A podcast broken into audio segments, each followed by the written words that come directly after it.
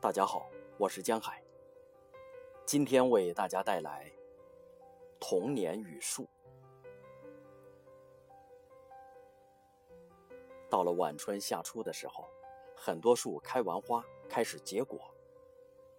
在路口的花园，一棵大桑树年年结出密密麻麻的桑葚，让人眼目丰实。这可食的菊花果，起初是淡绿色。逐渐转成粉红、深红、黑红色。因为那户人家从不采摘，所以总是喜鹊来吃。高处的果实被鸟吃掉一些，低处的果实有些被附近的孩子顺手摘去，有些就熟透至坠落，在地上摔成浆水。这真是一棵没有任何心机的树，没有得到任何照顾和注意。一年四季循环，沉默的形式，包裹蓬勃的活力。那天开车带几个孩子去郊外深山里，路边的槐树正一串一串的开白花，下垂的圆锥形花序，远远看去像盏盏小灯笼。同行的孩子保姆说，槐树花可以吃，于是，在山路边停车。找了一棵稍低的树，摘下几串分食。那花朵洁白翠实，小碟形状，放在鼻端能嗅闻到沁人芳香。因为是山里的野树，也没有清洗花朵，就直接摘下入口。清爽的甜味儿，应该是来自绿色花地处。保姆来自北方农村。说，在他们老家，山里的孩子从小就把槐树花当零食吃，花期时爬上树摘花，大串大串的分吃。城里的孩子已不懂得品尝花朵的滋味，犹豫地咀嚼几口，又犹豫地咽下去，有的干脆直接吐出来。拿在手里的花儿，芳香、洁净、清甜，有水分感。显然胜过超市里出售的任何儿童零食。只是习惯了甜腻及缭乱滋味的口舌，逐渐失去了对清淡天然的亲近。我对这花儿觉得喜爱，当然也觉得陌生。在南方家乡，很少见到开白花的槐树。树与一个人的关系，自然与他的童年是密不可分的。所有曾经在童年眼中蓬勃生长过的树，才能留下彼此与四季共处的记忆。小时候，我只知道杜鹃花是可以吃的。与大人一起进山，他们砍柴，在山道上栖息，就会摘来杜鹃花吃它的花瓣。一串红也是可以吃的，花根处的青露甜得如同蜜水。至于树，属于我童年的那些树，与吃花无关。那时，南方小城的街道两旁栽种最多的是法国梧桐，它的正式名字很乏味，叫二球悬铃木。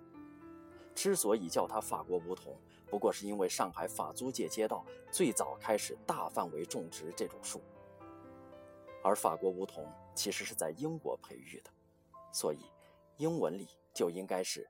伦敦梧桐，它自然不是中国古诗里的梧桐树，那完全是另外一种树，可以制作古琴，可以让凤凰停栖，与月光对照，有清冷的气质，是一种很美的中国古代的树。法国梧桐是个外来的杂交树种，是舶来货，看起来的确也很西洋的感觉，因此。也没有传统文化意味中的惺惺相惜之感，但它是我童年的树。曾经的那些在家里大宅子外面的法国梧桐，应该至少存活过一百年了吧？因为他们看起来需要张开手臂，好几个孩子合抱。也因为他们高大，在一年一度的台风来袭时，经常遭殃，被刮断的树丫枝干铺满整条街道，枝叶繁茂，路面在夏天从无烈日光照，淡淡金色光斑从浓密绿叶里筛洒下来，在柏油马路上跳跃晃动，铺成闪烁的光影。两边的树冠彼此交织，搭成清凉的绿色长廊。即使有车辆来往，也不觉得灰尘扑面、空气污浊。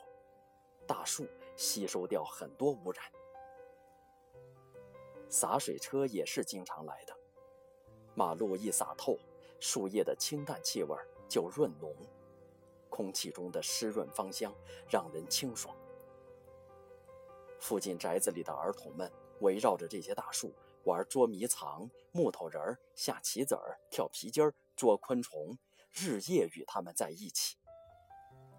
大人们也不例外，夏天都在树下搭桌子吃晚饭、啃西瓜。来，再未见过这样高大的法国梧桐。也可能是因为他们被我的回忆异化了，闪烁出现实未必粘合过的精神光亮。他们在我的心里成为一种象征，一种纯粹的岁月深深的记忆。在幼小的我看来，那些树一棵一棵，其实就是一个一个老人。他们见证过多少变迁，又给予过人们多少乐趣与庇佑。每一棵老树里面，一定停留着一颗静默而高贵的灵魂吧。这是小时候的我所坚持相信的，所以，我看见童年里的自己，在吃完夜饭后，有时心里寥落，也不想找小伙伴，就在暗淡路灯下贴着一棵法国梧桐大树，一边用手剥着粗糙老树皮，一边无所事事。那时的树，在夜色里清幽而显示魔力。大大的掌形树叶在风中细碎作响，叶片上是有细细白色绒毛的。夏夜因此闪烁出格外神秘而跃动的童年畅想。在我十几岁的时候，为了拓宽路面，这些树被全部砍伐了，整整一条街道的百年大树消失无踪迹。我相信那些积累在粗大树干里的静默而高贵的灵魂，在树干被伐倒的一瞬间，就回到星光闪烁的夜空中去了。是的，一定是这样。在城市里，新落成的住宅公寓总是很华美，房间里也可以布置得尽如人意。但是周围的环境会凸显出没有底气的荒芜来。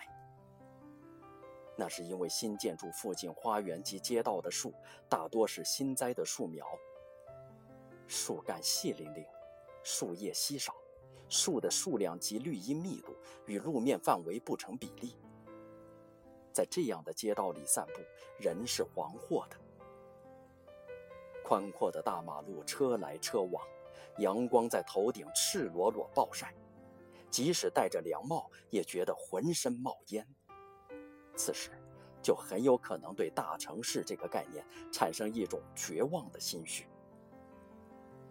人没有依傍，人没有支撑，所有的一切都是曾经被扫荡的，被清除过的，被抛弃过的，然后开始新的拓展、利用和占有。